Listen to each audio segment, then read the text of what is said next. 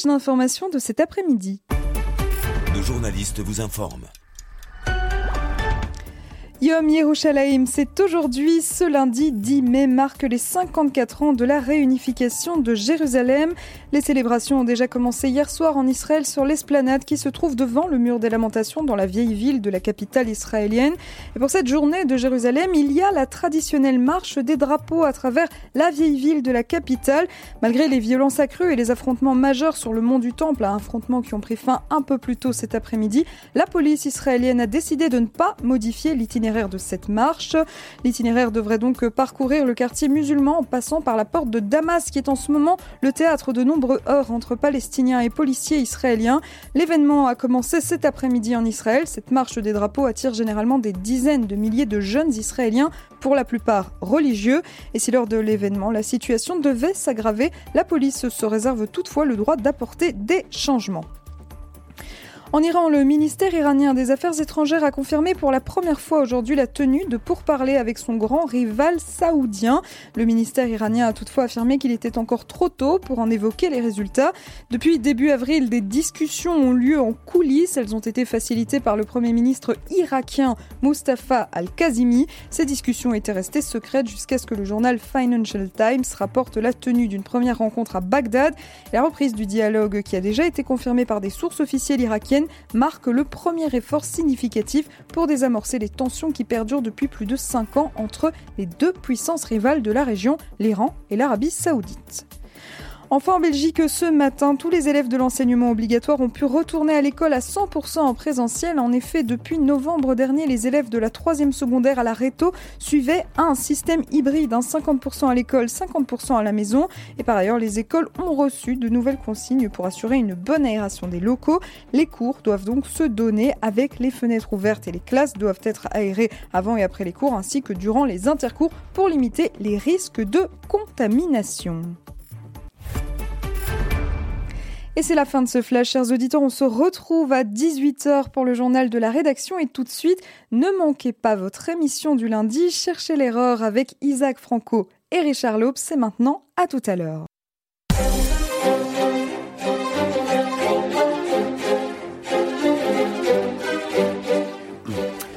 Bonsoir Clément à la technique et bonsoir Isaac. Bonsoir Richard, bonsoir Clément, bonsoir tout le monde. Alors Isaac, euh, nous ferons une petite exception dans cette euh, émission, puisque nous aurons en fin d'émission une invitée, j'allais dire surprise, non, je crois que tout le monde la connaît bien, Brigitte Weberman, qui viendra pendant quelques instants nous présenter une nouvelle émission euh, qu'elle va lancer sur Radio Judaïka.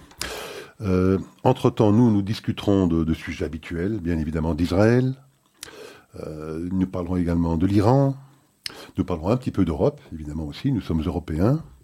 Et donc nous parlerons d'élections en Espagne et en Grande-Bretagne et en Écosse. Et puis on parlera bien évidemment aussi des États-Unis. Il y a plusieurs dossiers aux États-Unis qui régulièrement attirent notre attention. Alors euh, plongeons directement sur euh, l'actualité israélienne. Yair Lapid qui a été euh, nommé formateur à la suite de l'échec de Benjamin Netanyahu. Il semblerait qu'une fumée blanche peut-être viendrait non pas du Vatican mais de Jérusalem, peut-être demain l'annonce de la formation d'un gouvernement. Vous nous en direz, j'imagine, euh, un petit peu plus dans quelques instants. Enfin, ce serait un gouvernement, s'il devait se former, fait de briques et de brocs, puisque ça rassemblerait euh, des partis euh, de l'extrême gauche jusqu'à la droite religieuse, y compris avec un soutien indirect d'un parti arabe, le parti RAM. Donc Isaac, euh, quelles sont vos dernières informations sur le sujet et surtout votre analyse sur euh, la pérennité potentielle de, ce gouvernement? Les, discussions vont bon train, en tout cas ces derniers jours, tout le monde a vu tout le monde, tout le monde rencontre tout le monde. Il semblerait que les derniers ajustements euh, portent sur les attributions des postes, c'est-à-dire que Yamina veut pour euh, accepter de rentrer dans cet attelage un maximum de postes régaliens, de postes clés. Il y a également les demandes qui sont faites venant de la gauche d'Avoda ou de l'extrême gauche du Meretz aussi, qui a des ambitions et qui veut monnayer aussi légitimement son, son, euh, sa participation à ce gouvernement. Et donc, il semblerait, il semblerait, il faut être prudent dans ce que nous disons et donc utiliser obligatoirement le, conditionnel, qu'on s'achemine vers euh, la formation d'un gouvernement dont la composition serait soumise à l'approbation de la Knesset dès demain. Euh, alors, l'arithmétique, euh, c'est quoi? C'est que la somme de, des sept partis qui composeront ce gouvernement, Yeshatid, Yamina, euh, Lavan, Tikva Hadasha, Israël Betenu, Avoda et Meretz, ça fait 58 sièges. Ils en ont perdu un dans l'aventure, puisque Amichai Shikli a déclaré qu'il ne voterait pas euh, euh, un tel gouvernement. Il fait partie de Yamina, je crois. Il fait partie de Yamina, et d'ailleurs le Likoud cherche euh, d'autres Amichai Shikli pour ne pas accepter de valider, de voter un tel, la, confiance à un tel gouvernement une fois que cette confiance sera soumise au vote du Parlement. Donc on est passé de 58 à 57.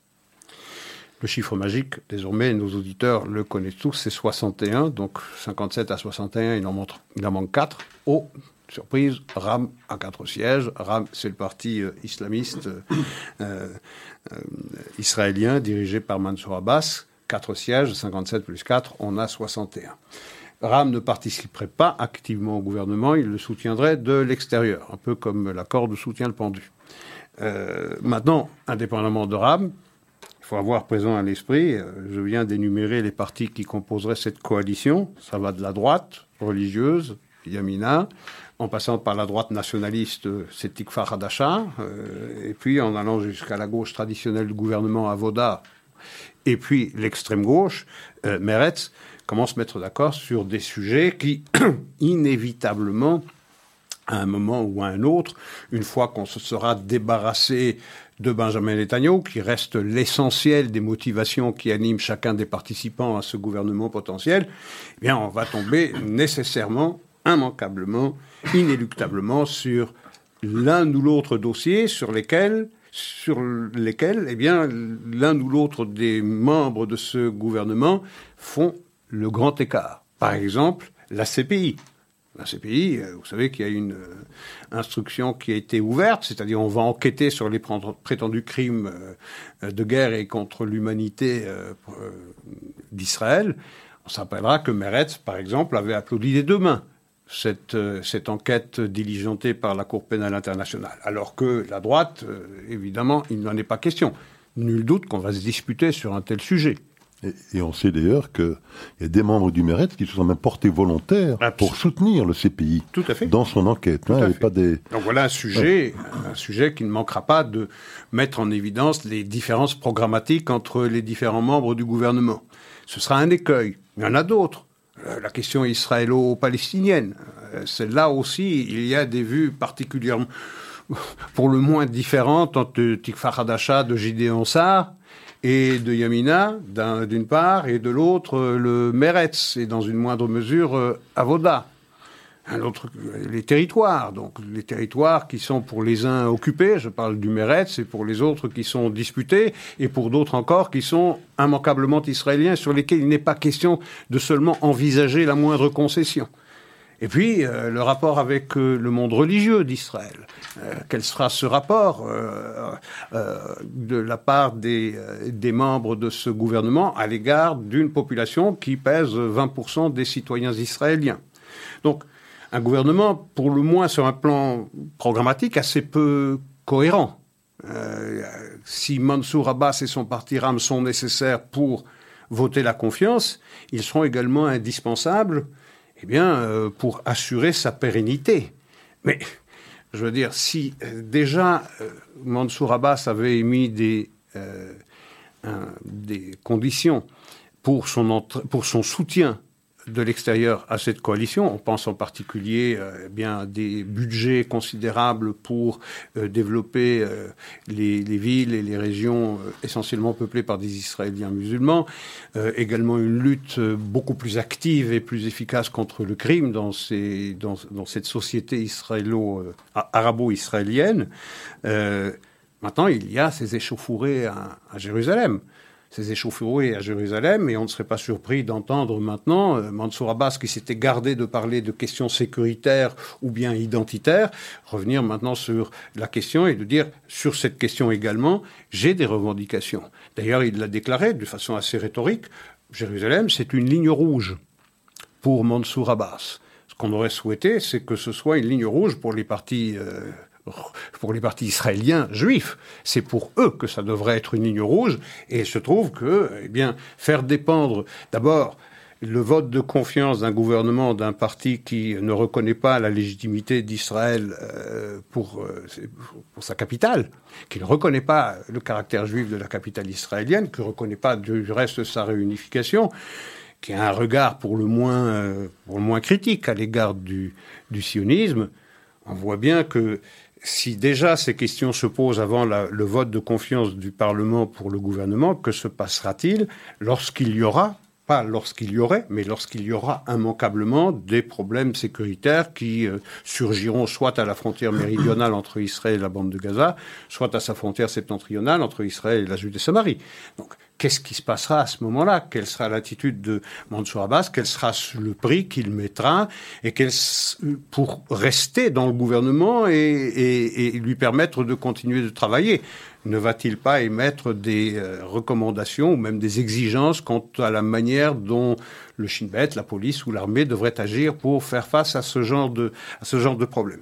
Donc on voit aujourd'hui ce que, je ne me rappelle plus quel journaliste du Jérusalem Post qualifiait de perfect storm. Une tempête parfaite. La tempête parfaite qui se met en route, d'abord c'est la fin du ramadan, fin du ramadan est traditionnellement accompagné de, de heurts et, et, de violences. Il y a le problème de Sheikh Jarrah. Sheikh Jarrah, c'est cette éviction qui a été décidée, validée, avalisée par un tribunal israélien d'un certain nombre de familles euh, palestiniennes qui habitaient des maisons juives, c'est-à-dire qui ont été achetées par des juifs en 1872 et qui ont été évincées de... Euh, leur propriété en 1948, lorsque la Jordanie a illégalement occupé la Judée-Samarie et qu'ils ont appelé d'ailleurs Cisjordanie. Et donc ils ont expulsé euh, ces familles euh, juives. Mais les familles juives ont le droit de demander la restitution de ce qui leur appartenait. Ils ont présenté leur cas devant les tribunaux israéliens qui leur ont donné raison les Palestiniens, les susceptibles d'être évincés, ont fait un recours devant la Cour suprême. La Cour suprême a décidé aujourd'hui de ne pas statuer, par ne pas ajouter de l'huile sur, sur le feu. Mais ce qu'on voit, c'est qu'un problème purement immobilier et privé suscite l'agitation non seulement euh, de la rue palestinienne, non seulement la rage, la colère verbale pour l'instant seulement du monde arabe, en ce compris ceux qui ont normalisé leurs relations avec Israël, mais l'Union européenne, euh, les Nations unies, les États-Unis, la Russie, la Chine, pour une querelle immobilière privée, le monde est littéralement en agitation au point que le Conseil de sécurité des Nations unies se réunira aujourd'hui pour parler de d'échauffourées qui auront fait, tenez-vous bien, à peu près 300 blessés, dont 40 euh, membres de la police israélienne. On sait que ici ou là, dans le monde, pendant qu'il y a ces violences qui existent certes dans la capitale israélienne, il y a des dizaines, sinon des centaines de morts par-ci par-là dans le monde, ça ne suscite absolument aucun intérêt dans la communauté internationale. Mais un différent immobilier privé entre des Israéliens juifs et des Palestiniens à propos d'une propriété immobilière dont les, dont les, euh, les plaignants ont pu faire valider leur droit légitime sur ces propriétés, eh bien le monde entier a les yeux rivés là-dessus. Tout à fait. il s'agit, je pense, d'une dizaine de familles, hein, au plus, euh, dont on parle en termes d'expulsion. Bon, alors, euh, certains disent évidemment que ces échauffourées euh, n'ont été déclenchés que pour deux raisons. La première, effectivement, peut-être rendre la formation d'un gouvernement plus compliquée, hein, pour les raisons que vous venez d'évoquer. Hein, ça rendra évidemment la cohabitation, même indirecte, ou le soutien indirect d'un parti RAM d'autant plus difficile que la répression serait euh, forte de la part de ce gouvernement israélien vis-à-vis de, ces, de ces violences euh, palestiniennes à Jérusalem. Deuxième raison également évoquée, ce serait l'annulation des euh, élections palestiniennes et que ce serait euh, un moyen pour les Palestiniens qui craignaient plutôt euh, des violences intra-palestiniennes liées à cette décision d'annulation, une de plus depuis 15 ans, et que ce serait donc plutôt un moyen de détourner l'attention des Palestiniens de, ce véritable problème qui est l'annulation de, ces élections. C'est pour ça que je parlais de tempête parfaite. Il y a ce que je disais, donc la fin du ramadan, l'affaire de Sheikh Jarrah, euh, qui se combine avec effectivement l'annulation des élections palestiniennes. On a vu sur le mont du Temple que l'on appelle désormais absolument partout esplanade des mosquées. Je ferme rapidement euh, la, parenthèse. Euh, on, a vu donc que j'ai perdu le fil de mon propos maintenant. Donc, vous parlez oui, je parlais, je parlais de palestiniennes. Les, oui, les élections palestiniennes qui ont été annulées. Euh, le Hamas est en pointe dans ces euh, violences. On a vu des drapeaux verts agité sur le mont du Temple, ce qui montre combien le Hamas a pénétré également euh, les quartiers orientaux de la capitale israélienne et la Judée-Samarie, ce qui explique la ce qui explique pourquoi du reste euh, Abbas a annulé les élections parce qu'il était certain de, les perdre. Et puis Abbas, il n'y a rien de plus facile lorsqu'on veut cacher eh bien euh, son manque de popularité et les critiques qui gonflent dans la société civile palestinienne de les détour de, de détourner cette colère, cette frustration de ne pas pouvoir voter, eh bien, de les détourner sur, sur, euh, sur Israël. Il y a également, euh, ça correspond, ça, ça coïncide aussi avec la journée de Jérusalem, c'est aujourd'hui.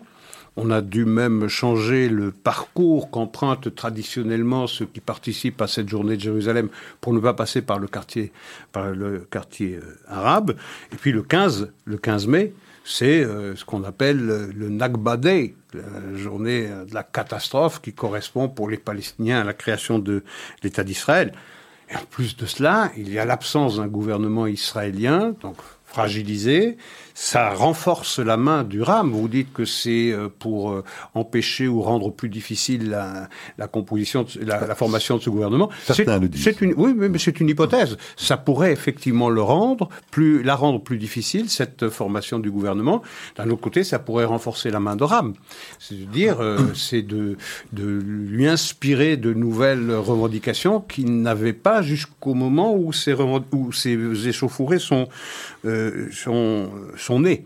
Euh, et donc, c'est une situation extrêmement volatile parce que ça se passe à Jérusalem, mais ça se passe également en Judée-Samarie où euh, euh le chef d'état-major de l'armée israélienne, a dépêché euh, trois bataillons supplémentaires parce qu'il y a également des, des, heurts potentiels qui se produisent en, en Judée-Samarie. Également des envois de ballons incendiaires qui proviennent de Gaza, 38 incendies, personne ne s'en émeut, et des douzaines de roquettes qui sont balancées depuis Gaza sur euh, euh, les, habitations, euh, les habitations israéliennes qui bordent la bande de Gaza.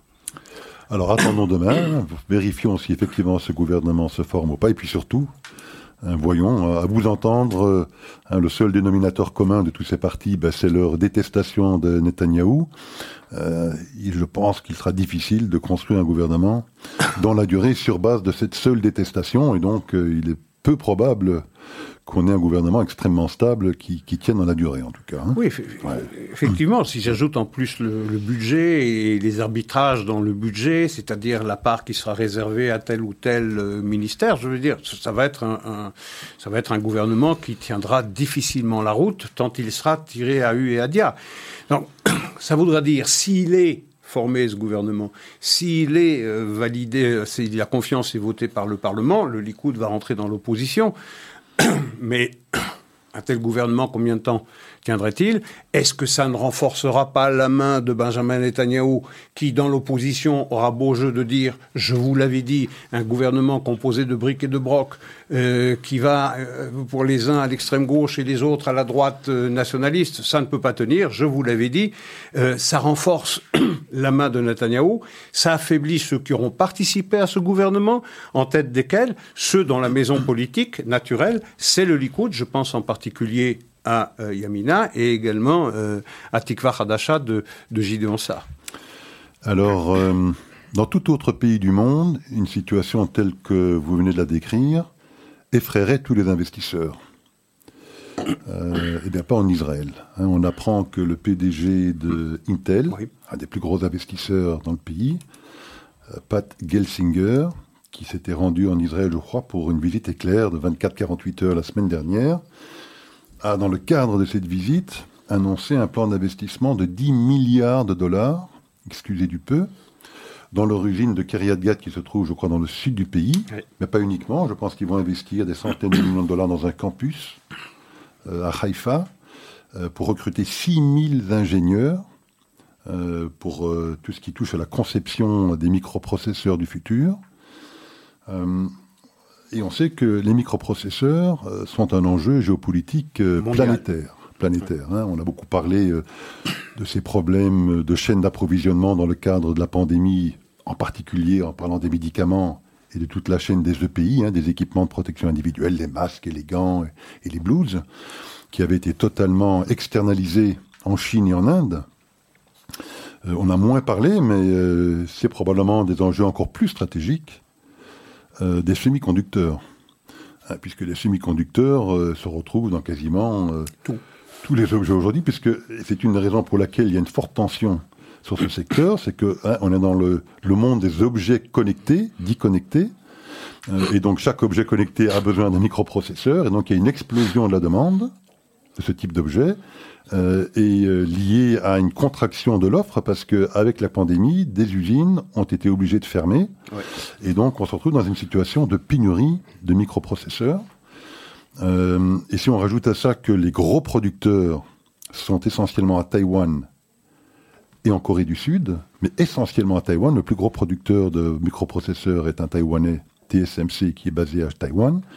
On comprend, par la Chine. on comprend beaucoup plus maintenant euh, les, menaces et les enjeux de Taïwan.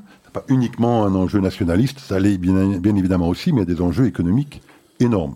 donc c'est dans ce contexte-là que Intel, vient annoncer un investissement de 10 milliards de dollars pour euh, augmenter ses capacités de production en Israël, recruter 6000 ingénieurs, et ce ne sont pas les seuls, hein. tous les grands dans la big tech, Microsoft, Google, Facebook, Dell.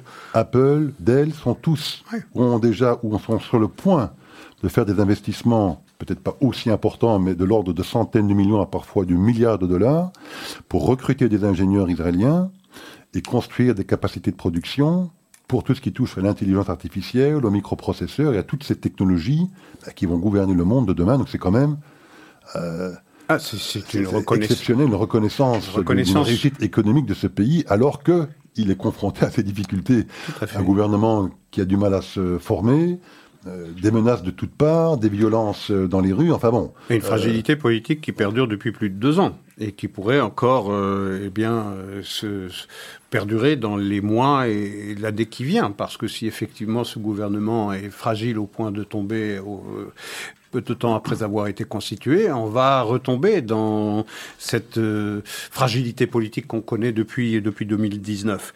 Oui, Israël, c'est une reconnaissance de l'excellence, je dirais presque unique, sur la carte du monde des capacités israéliennes en matière de recherche et de développement.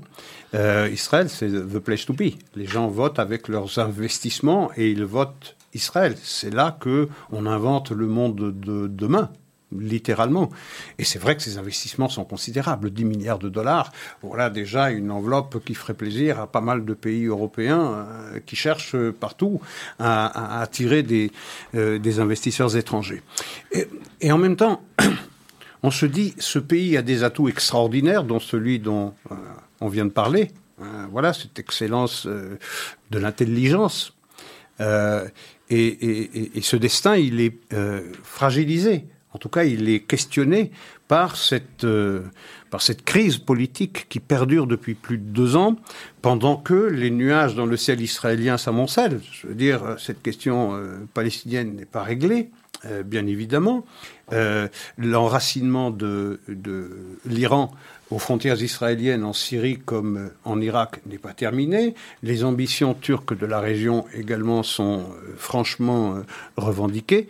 Donc il y a ici un besoin urgent d'avoir quelqu'un euh, aux commandes du pays, et cela fait plus de deux ans que le personnel politique israélien, assez provincial, se dispute se dispute alors qu'il y a parmi les principaux protagonistes de cette dispute des proximités programmatiques euh, assez fortes. Et à cause d'ego et de détestation des uns à l'égard des autres, eh bien on va euh, probablement saluer, parce qu'il faudra saluer, la naissance d'un gouvernement dont chacun saura qu'il est promis à rapidement euh, sombrer euh, sur le premier euh, sur, le premier écueil qu'il rencontrera dans son existence. Alors parlons de, l'un de ces nuages, et vous l'avez mentionné il y a quelques instants, c'est celui de l'Iran. Hein Alors on sait que c'était ce qu'ils appellent le Al-Quds Day, il y a un jour ou deux. Hein, crois que c'est un jour qu'ils ont instauré en 1979, hein, les Iraniens. Avec la révolution, Avec la euh, révolution hein, iranienne. pour soutenir hein, le peuple palestinien et encourager évidemment euh, la destruction de l'État d'Israël. Et donc, dans le cadre de ce Al-Quds Day, le guide suprême euh, Khamenei a fait un discours, un discours assez habituel, mais enfin dans lequel il rappelait encore une fois qu'Israël n'était pas vraiment un État, c'était un d'entité terroriste et raciste, euh, qu'il se fallait bien évidemment euh, d'éradiquer de la surface du monde. Euh, je crois que l'un des, plus hauts dignitaires iraniens, Salami, a également fait des déclarations expliquant qu'il suffirait d'une seule opération militaire pour se débarrasser de cet État. Enfin voilà, des déclarations très amicales hein, des Iraniens, totalement relayé sur Twitter. Hein. il faut, euh, oui, oui, au passage, oui. Euh, assumer.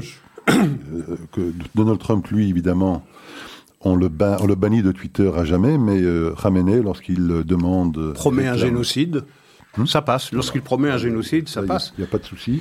donc c'est avec cet arrière-plan-là de, de, ce type de discours qu'on apprend qu'il y a eu de nouvelles explosions en Iran, pas loin de Boucher, la centrale atomique. Oui euh, soi-disant civil. Après Nathan, oui, Après Nathan, c'est maintenant le tour de, de Boucher, 20 km nord de Boucher, où il y a eu un entrepôt. On ne sait pas très bien ce qui est entreposé, mais ceux qui sont chargés de cette explosion doivent le savoir. Oui, ils doivent parfaitement le savoir. C'est dans, ce contexte-là que les discussions euh, vont bon train toujours à Vienne pour euh, tenter de, de faire rentrer les États-Unis de nouveau dans cet accord. Les États-Unis qui semblent euh, ne désirer que cela. Enfin, il, y a, peu de choses qu'ils désirent plus que réintégrer le JCPOA, pratiquement quelles qu'en soient les conditions. Les rumeurs qui, euh, qui sortent de ces discussions, semble-t-il indirectes encore, euh, vont toutes dans le même sens. Ces rumeurs vont toutes dans le même sens. C'est les États-Unis qui ont décidé d'y rentrer, quelles que soient les objections des, des Israéliens et de leurs alliés et de leurs alliés arabes de la région. On note, on observe d'ailleurs euh, on l'a entendu dans la brève de Hasley, un rapprochement on va voir ce qu'il en est véritablement de ce rapprochement, mais quand même c'est un signe. On recommence à discuter entre Riyad et Téhéran, c'est-à-dire entre l'Arabie saoudite et, l'Iran. Nous avions dit d'ailleurs que euh, l'administration Biden pouvait provoquer soit un rapprochement de l'Arabie saoudite avec Israël, parce qu'on se rapproche de celui qui est l'obstacle contre l'expansionnisme et, l'impérialisme iranien, ou bien on avait émis cette hypothèse qu'au contraire, faute de soutien américain, faute de présence même physique américaine dans la région, eh bien les saoudiens soient tentés de reprendre langue avec les Iraniens. Eh bien, c'est ce qui semble se, c'est ce qui semble se produire. Donc, la démarche israélienne avec Meir Ben Shabbat et également Yossi Cohen la semaine dernière à Washington n'a pas donné les fruits qui étaient escomptés parce qu'effectivement, on les a entendus, on les a écoutés, on les a même reçus euh, le plus amicalement du monde, mais euh, euh, on n'a pas vraiment tenu compte des objections, des objections israéliennes. On a vraiment du mal, la raison peine à comprendre le fin fond de cette affaire. Euh, qu'est-ce qui pousse les Américains à se rapprocher d'un ennemi, d'un pays qui euh, les, les hait à ce point et qui dit à ce point les haïr, les raisons pour lesquelles ils haïssent l'Amérique? On ne comprend pas, la raison peine à comprendre ce rapprochement. Et dans le cadre de al d'ailleurs, ils ont, comme ils le font chaque année, brûlé les drapeaux israéliens, brûlé les drapeaux américains et appelé évidemment voilà. Euh, mort aux États-Unis, euh, comme ils le font habituellement. Et on peine encore plus à le comprendre lorsque l'administration précédente a laissé à celle qui lui a succédé, à Biden, des outils formidables de négociation vis-à-vis de l'Iran, c'est-à-dire des, euh, des sanctions qui blessent terriblement l'économie euh, et la société civile iranienne, mais également, également le pouvoir, c'est d'avoir renoncé à cela de n'en avoir pratiquement rien fait, alors que dans les auditions devant le Sénat, pour, avant sa confirmation, Blinken, le secrétaire d'État aux Affaires étrangères, disait on ne lèverait les sanctions qu'à partir du moment où on a un nouvel accord prolongé et renforcé. Aujourd'hui, on n'est plus là du tout. On est prêt à toutes les concessions possibles et imaginables, c'est-à-dire qu'on renonce aux moyens de dissuasion que Trump avait donnés à cette nouvelle administration qui n'en fait strictement rien. Donc il y a un lâchage de l'administration américaine présente à l'égard d'Israël sur le dossier qui est le plus important sur le plan des menaces euh, sur l'État juif, mais il y a également sur le plan, on revient à ce qu'on disait à propos de Jérusalem, de ces échauffourées et de ces cris d'orfraie que pousse le monde entier pour demander des comptes à Israël sur la violence, le bloodshed. On a même entendu l'expression bloodshed, c'est-à-dire bain de sang bain de sang pour 300 blessés, euh, euh, évoqué par l'administration américaine, par le ministère de la non, le secrétariat d'État euh, aux Affaires étrangères. On a parlé de bloodshed. Alors il faudra voir si les promesses de soutien de, des États-Unis à Israël seront tenues lorsque le Conseil de sécurité se réunira aujourd'hui. On va voir son, son attitude. Je veux dire, on demande des comptes, tout le monde demande des comptes, le quartet les États-Unis, l'Union européenne, la Chine, la Russie, tout le monde y va de cette euh, demande, cette injonction qui est faite à Israël, eh bien, euh, de, de, se montrer euh, moins violent dans cette, dans cette réponse aux provocations des Palestiniens dans la capitale israélienne. Mais personne ne demande des comptes à Mahmoud Abbas, qui hier encore disait Je veux plus, je dis bien Mahmoud Abbas, pas le Hamas. Mahmoud Abbas qui disait Je veux plus de violence.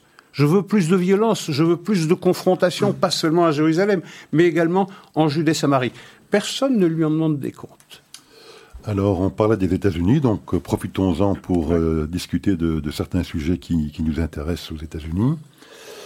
Alors, le premier euh, concerne le, dernier rapport sur l'emploi. Ils ont annoncé la création de 266 000 emplois aux États-Unis le ah mois dernier qui est extrêmement faible puisqu'ils s'attendaient ou ils espéraient près d'un million d'emplois créés. Ils en sont donc très très loin, hein, à 25% de l'objectif annoncé. Ce qui veut dire que le chômage est, remonté de nouveau alors qu'on s'attendait tous à ce qu'il baisse. Moi, ça ne m'étonne pas tellement, toute honnêteté, parce que c'est vrai que dans mes activités professionnelles, j'ai des clients aux États-Unis et j'étais en discussion avec eux la semaine dernière. Ils me disaient tous qu'ils avaient du mal à engager. du personnel aux États-Unis parce que, pas parce qu'il y a un manque de postes, au contraire, il y a un, un nombre innombrable de postes vacants, mais parce qu'ils n'arrivent pas, en fait, à motiver les gens à revenir au travail, parce qu'ils gagnent plus en restant chez eux que ce qu'ils ne gagneraient en revenant au travail. Donc voilà un petit peu une situation assez inhabituelle. C'est plutôt l'habitude qu'on avait en Europe. Voilà, c'est ça. Avec ce genre d'habitude, mais aux États-Unis, c'est assez inhabituel. L'européanisation des mœurs économiques aux États-Unis. un peu d'arithmétique. Depuis l'élection de Biden, c'est 6 000 milliards de dollars que, sur trois plans de relance, l'administration Biden espère ou souhaite injecter dans l'économie américaine. Et comme vous le disiez très justement, on paye les gens à ne rien faire. Il n'y a strictement aucune raison qu'ils aillent travailler pour 15 dollars de l'heure, alors que ils sont payés plus que cela avec les chèques qu'ils reçoivent toutes les semaines. Ils reçoivent plus que ça en ne faisant rien.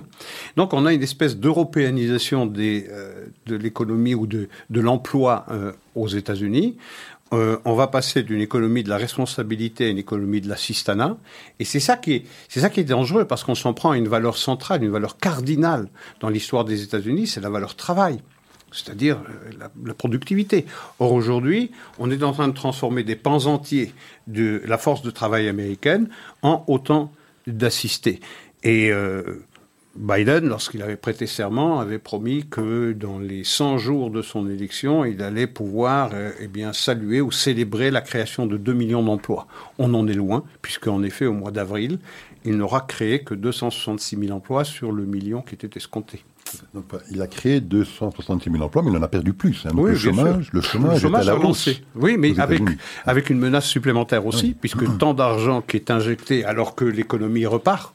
L'économie repart, puisqu'il y a eu beaucoup d'argent qui n'a pas été dépensé pendant ce, cette crise sanitaire. L'économie repart. Et donc, il y a une surchauffe, un risque d'inflation.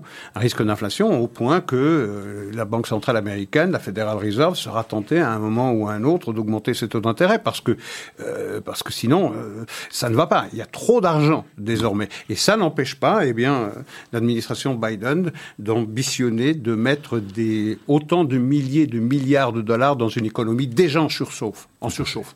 Alors, il y a un deuxième sujet qui nous intéresse tout particulièrement, Oui. Jacques, vous et moi, c'est celui de ce fameux audit Oui, en Arizona. en Arizona, à Phoenix en particulier, hein, dans le district de Phoenix.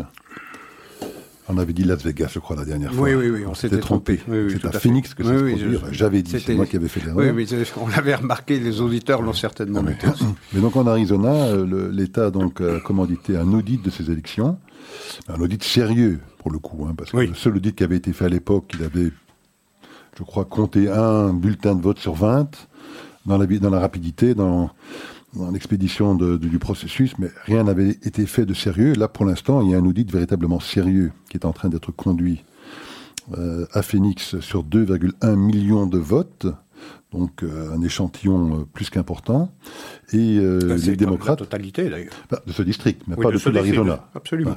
C'est le district le plus démocrate de l'Arizona, Voilà. qui a bien évidemment fait basculer l'Arizona côté démocrate, parce qu'on rappellera que l'écart n'était que de 10 000, 10 000. votes hein, Oui, oui. en Arizona, 0,1 ou 0,2% de, de l'électorat. Enfin donc les démocrates n'ont de cesse d'essayer d'empêcher cet audit de se dérouler, donc ils ont essayé d'empêcher qu'il ne démarre, ils n'ont pas réussi.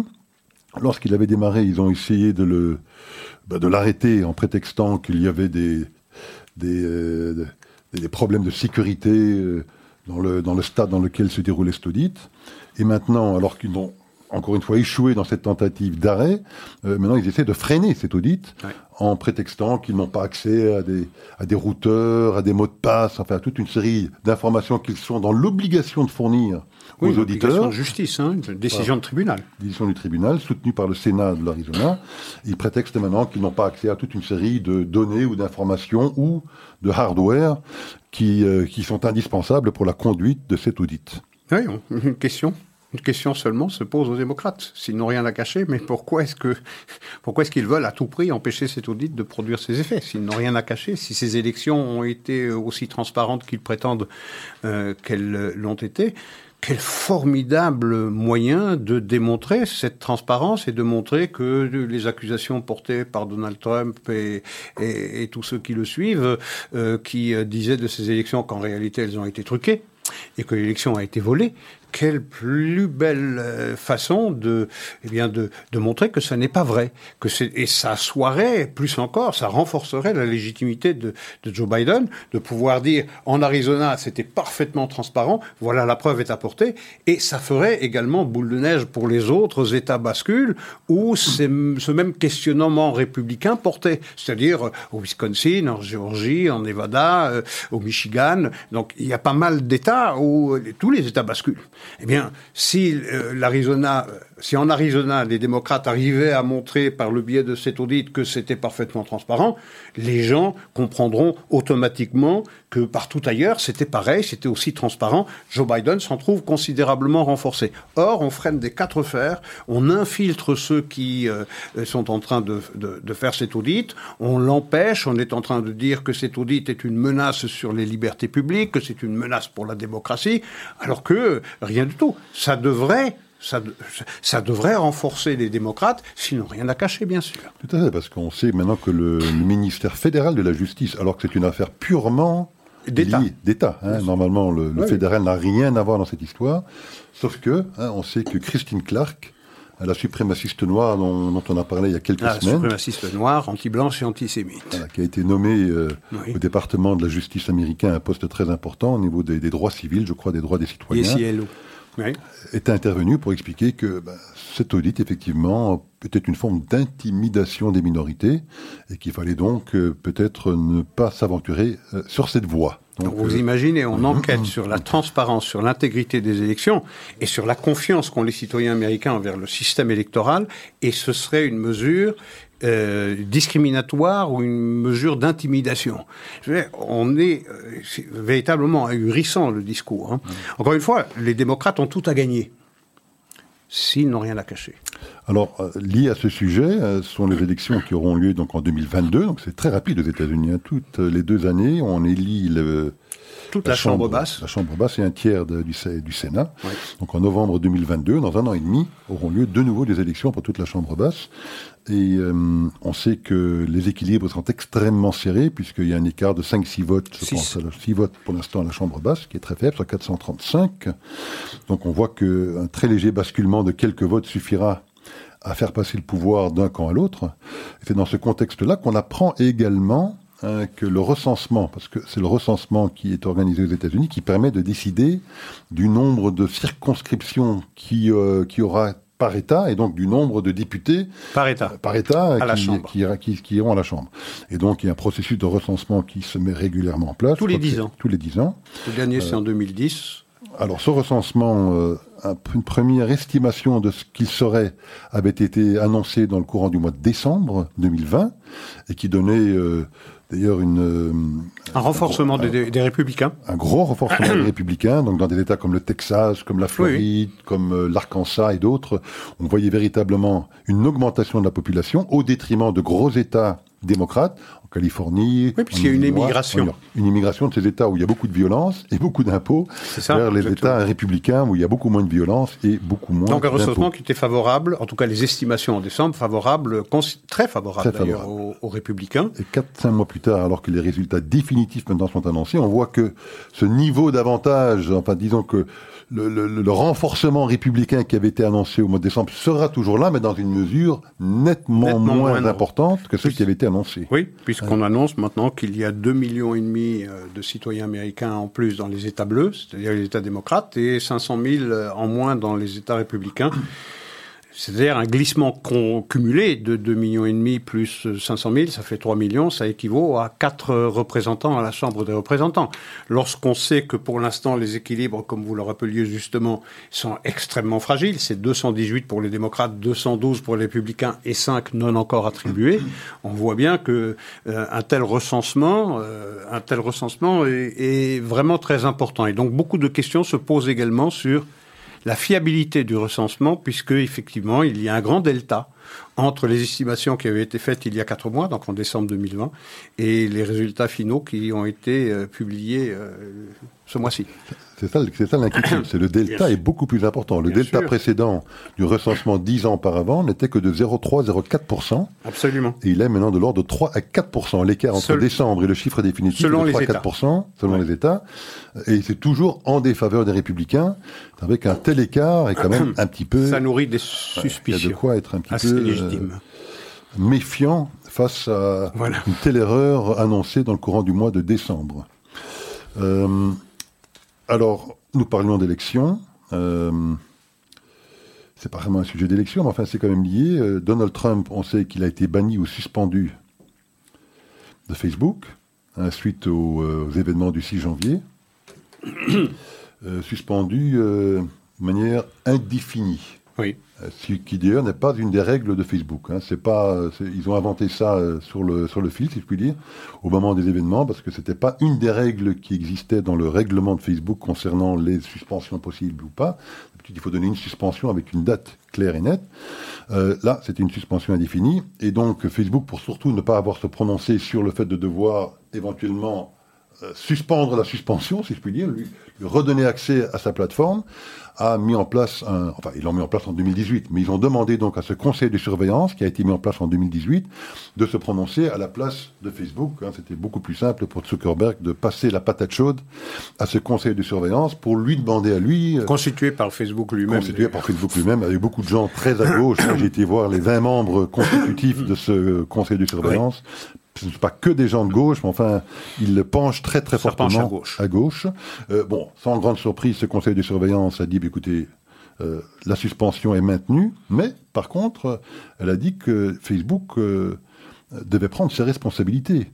C'était un peu trop facile pour Facebook euh, d'essayer de passer la patate chaude à ce conseil, et, que c'était à Facebook de mettre de l'ordre dans sa boutique parce que personne ne comprenait rien, ni le conseil du surveillance d'ailleurs, à comment Facebook prenait ses décisions de modération.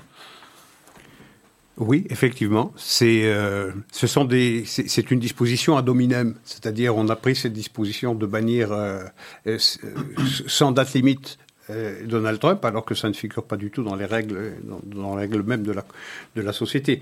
Et vous savez, c'est un des points de contact qu'il y a entre, je dirais, ce qui se passe aujourd'hui aux États-Unis, et peut-être je vais être hmm, faire une comparaison assez, assez hasardeuse ou assez audacieuse entre ce qui se passe aujourd'hui aux États-Unis et, la naissance du, du fascisme ou même du nazisme. Dans l'Amérique d'aujourd'hui, comme dans l'époque du nazisme, la question centrale, c'était la race. Euh, une des règles de base dans le nazisme, c'était la censure. Une censure existe, on vient d'en parler avec celle qui euh, euh, blesse Donald Trump. Et puis, il y avait l'enrôlement de l'ensemble des médias au parti au pouvoir. C'était au parti nazi. Ici, euh, les médias sont désormais des porte-voix, des, organes de propagande, plus que des, des, des, éléments indispensables à la vie d'une à la vie d'une démocratie, c'est-à-dire un quatrième pouvoir.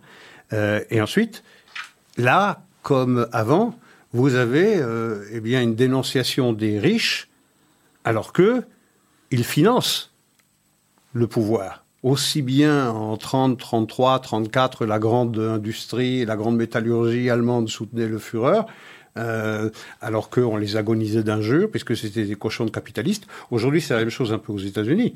Ce sont les très, très, très, très riches, les 0,01% qui financent ce parti-là, euh, alors qu'on les dénonce. Et puis, le recours à la violence de rue le recours à la violence de rue, elle existait euh, à Berlin, elle existait dans les grandes villes allemandes, on les a vus, on l'a vu aux États-Unis, se déchaîner littéralement. Donc il y a des points de contact. Il y a aussi des points de contact entre les États-Unis et, l'Union soviétique. J'en ai pointé quelques-unes. Il est impossible d'échapper à l'endoctrinement. Euh, dans l'Union soviétique comme aujourd'hui aux États-Unis. Impossible d'échapper à cet endoctrinement, il est présent absolument partout. L'enrôlement des médias, par le gouvernement, la surveillance des, dissidents, un système éducatif au service de l'endoctrinement, l'élite dirigeante, eh bien, comme dans le cas de cette comparaison que je faisais entre les États-Unis et, le régime nazi, eh bien, euh, l'élite dirigeante, elle finance aussi le pouvoir, euh, et puis ce climat de peur qui désormais existe euh, pour euh, les opposants, la justice qui est devenue une arme au service euh, du pouvoir, et les artistes qui sont récompensés non pas nécessairement en vertu de leur mérite, de leur discipline, mais en vertu de leur engagement politique. Donc c'est assez, c'est assez effrayant lorsque se met en place aux États-Unis un système monoparti qui veut truster absolument tous les pouvoirs et qui met sous surveillance eh bien, tous ses opposants. Et c'est encore euh, plus inquiétant lorsque des, réseaux sociaux prennent le pouvoir qu'ils prennent aujourd'hui. Hein. Un réseau social comme Facebook, euh, on apprend quand même que 86% des Américains s'informent au travers de Facebook. Absolument. Donc on se rend bien compte là du pouvoir colossal qu'exerce Facebook euh, sur le système politique américain, à tel point évidemment maintenant que les républicains, eux, essayent d'introduire des législations pour euh, restreindre ce pouvoir de Facebook, éventuellement, euh, un peu comme ils l'ont fait avec les monopoles dans les années 70-80, euh, les, forcer à se, à se fragmenter. Je n'utilise pas le bon terme, enfin, oui, je veux dire. Hein. Par contre, évidemment, côté démocrate, cette motivation-là est nettement moins forte, puisque on sait très bien, comme vous venez de le rappeler, que ces grandes plateformes, ces grands réseaux sociaux, ces grands qui, qui financent essentiellement le Parti démocrate, et donc ils ont bien évidemment moins intérêt à essayer de, de les réfréner, si je puis dire. Sauf que, sauf que, même au sein du Parti démocrate, les choses ne sont pas si simples. Hein. Vous avez l'aile très à gauche du Parti démocrate, euh, qui sont également, eux, euh, très anti... Euh, Facebook et ces grands réseaux sociaux. Hein. ils sont très inquiets également du pouvoir qu'exercent ces gens-là. Euh, la seule bonne nouvelle, si je puis dire, c'est qu'on a quand même appris récemment la nomination de deux personnes dans l'administration Biden, hein, qui sont des gens qui sont euh, très très revendicatifs contre Facebook, Google et les autres. Euh, la première personne, c'est Lina Khan, Oui. une juriste brillante, semblerait-il, de 32 ans, qui a été nommée très récemment et qui, elle, appelle au démantèlement de Facebook. Et un deuxième juriste qui s'appelle Tim Wu, un juriste, un professeur de l'université de Columbia, qui vient de rejoindre également l'équipe des conseillers économiques de Biden. Donc on voit que là, il y a quand même une influence du côté des, des progressistes démocrates pour essayer quand même d'influer la politique de Biden dans le sens du démantèlement, en tout cas de, de, de, de s'attaquer en tout cas à ces monopoles qui sont de plus en plus de, dangereux. peu de chances que le Parti démocrate s'attaque réellement et significativement à, ce, à, ce- à cette citadelle, parce que ça lui profite. Je veux dire, aujourd'hui, les réseaux sociaux, c'est la guillotine moderne. Euh, tous les opposants, euh, ceux qui tiennent un discours qui ne plaise pas au pouvoir en place, eh bien, ils sont simplement censurés. Ils n'existent pas. Ou bien, euh, ou bien on va, on va noircir leur réputation. On va les tuer euh, socialement. Donc, euh, ça profite au pouvoir. Le pouvoir peut-être organise même ces voix dissidentes, ces voix qui exigent dans le courant radical du Parti démocrate le démantèlement de ces, de ces structures qui ont un pouvoir infini, alors que en réalité, ces réseaux sociaux aident le pouvoir à construire un narratif qui lui est favorable. Il ne va pas se priver d'une arme pareille. Aujourd'hui, on sait que, vous savez, une vérité qui euh, n'a pas le soutien des médias n'existe pas, mais qu'un mensonge qui a le soutien des médias, eh bien, il est tout de suite euh, adoubé euh, par, par les utilisateurs. Donc, je ne pense pas que ça changera grand-chose.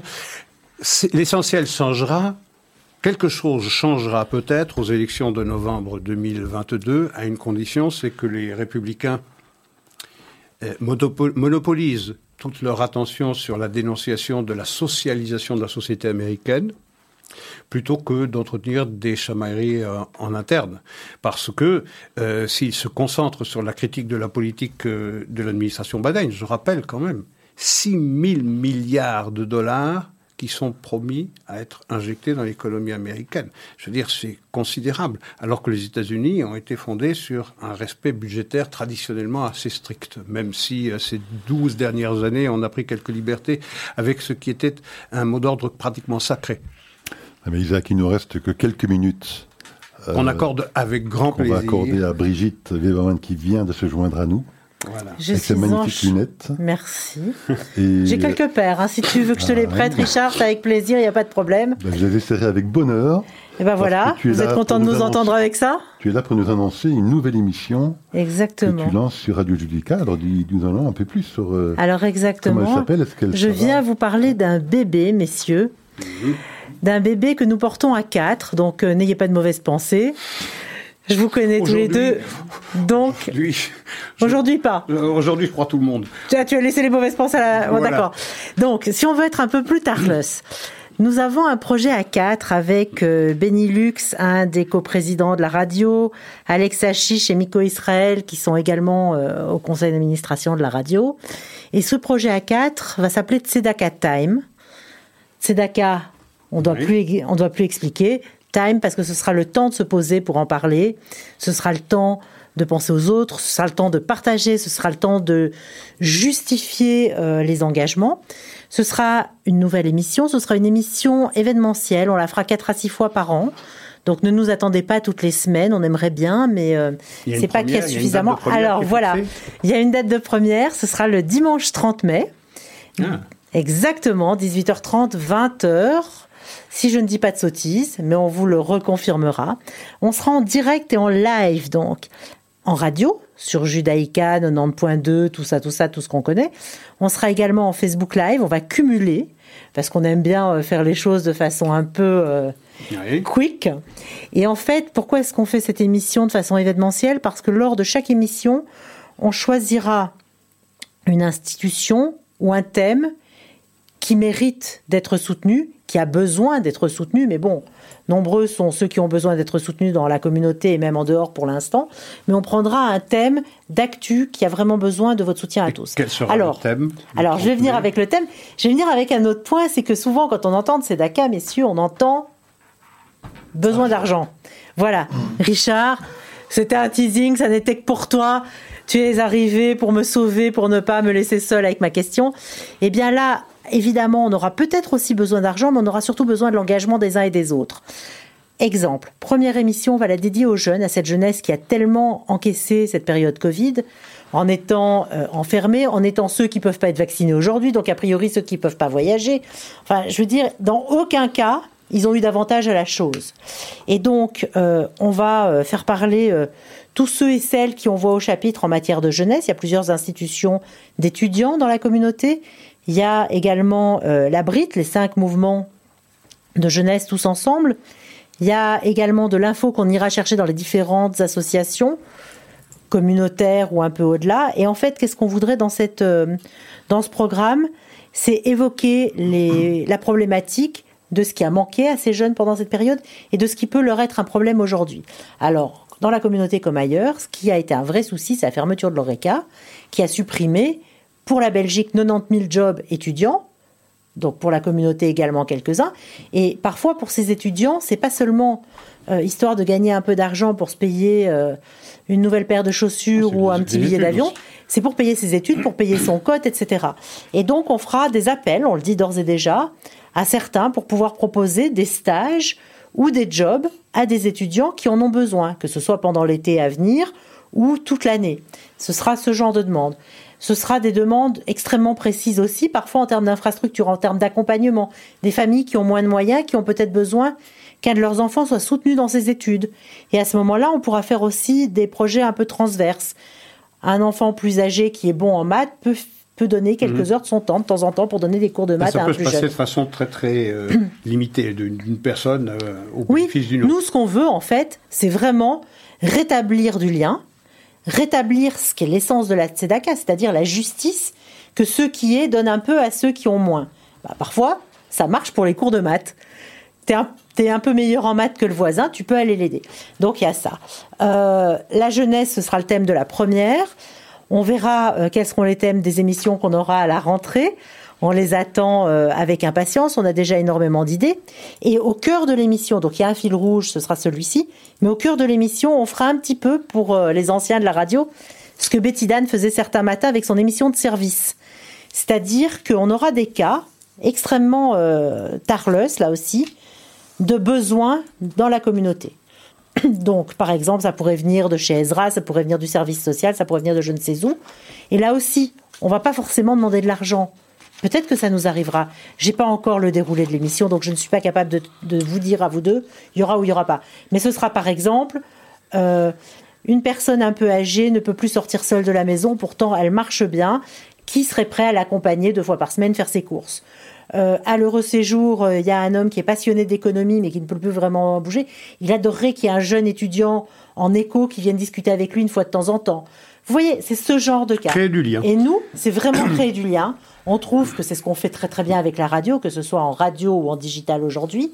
Parler aux gens, arriver chez eux, leur raconter des histoires, les miennes, les vôtres, les nôtres, celles du Jewish Food Talk le vendredi matin où on parle de nourriture, mais c'est aussi créer du lien dans la vraie vie de ces gens et répondre à des demandes, aux demandes. Ce sera animé par vous Il y aura des invités en studio? Alors, exactement. Nous serons tous les quatre en, en studio, à tour de rôle, mesure Covid, blablabla, tout ça. Et puis nous aurons des invités qui seront en lien avec euh, le thème. Et puis nous aurons peut-être des surprises. Eh bien, donc le 30 mai, 18h30, la première émission. Exactement. On le redira. Exactement. Bonne chance à Tzedaka Time, en tout cas. Merci, messieurs. et je vous attends pour parler de Tzedaka. Nombreuses et nombreuses. Et si vous avez déjà des idées de bons plans pour nous aider, nous sommes là. Voilà. Merci beaucoup et bonsoir à tout le monde. Bonsoir à tout le monde. Au revoir. Au revoir.